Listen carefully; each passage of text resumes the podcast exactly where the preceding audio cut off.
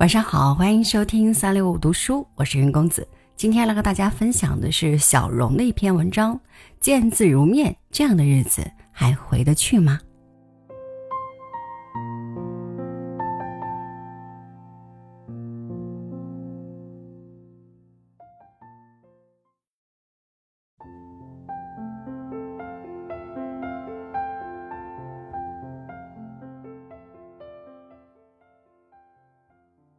最近一直在读村上春树的小说《挪威的森林》，读完后眼倦沉思，久久不能释怀，心里似乎有只无形的大手紧紧地抓着我。我不知道一本书可以写得这么好，文字如此优美，感情如此细腻，故事情节如此隐秘而忧伤，让你走进去就别想轻松的逃离。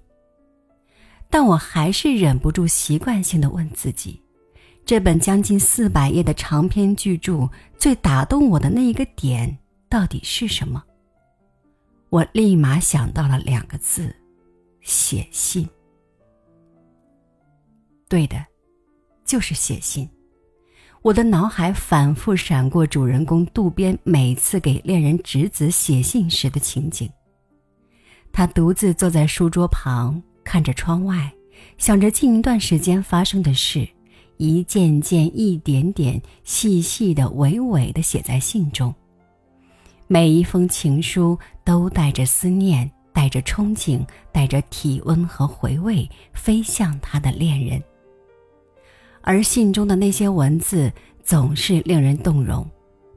我并不想催你仓促的做出决定，但春天。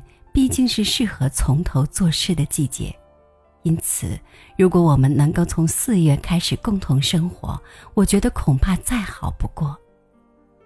总之，最重要的是我们可以近在咫尺，朝夕相守。我是多么希望同你见面啊！等待你的回音。恋人之间书信往来的过程，宁静。真切，充满美好的想象和期待。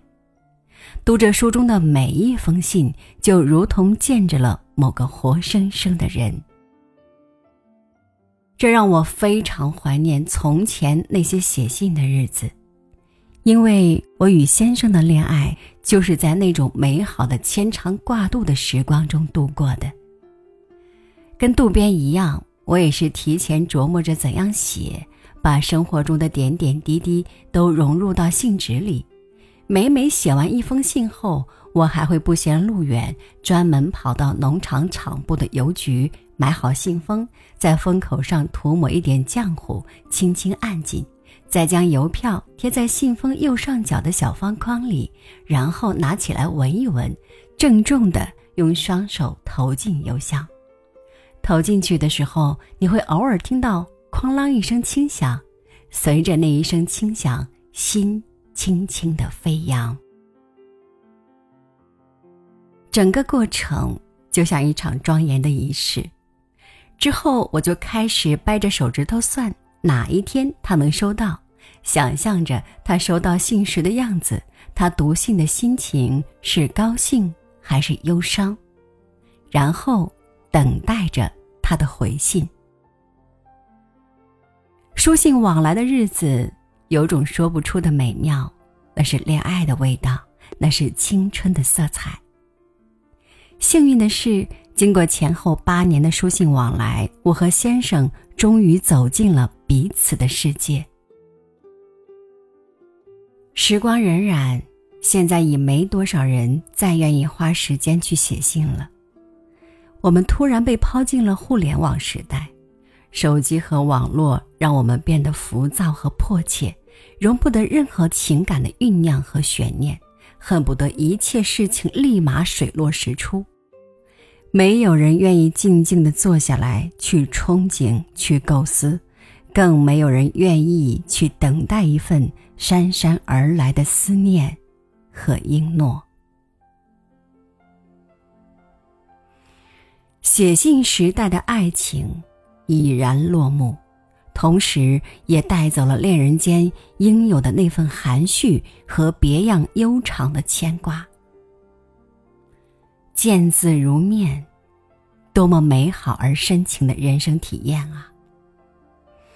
我又想到了渡边的爱情，渡边和直子一起度过了许多美好时光。但遗憾的是，他终究没能走进直子心中那片情感的森林。直子因为抑郁症而离开了这个世界，留给渡边和读者无尽的忧伤。但那些见字如面，却依然美好，会永远留在读者的心里，叫人反复回味。见字如面，这样的日子还回得去吗？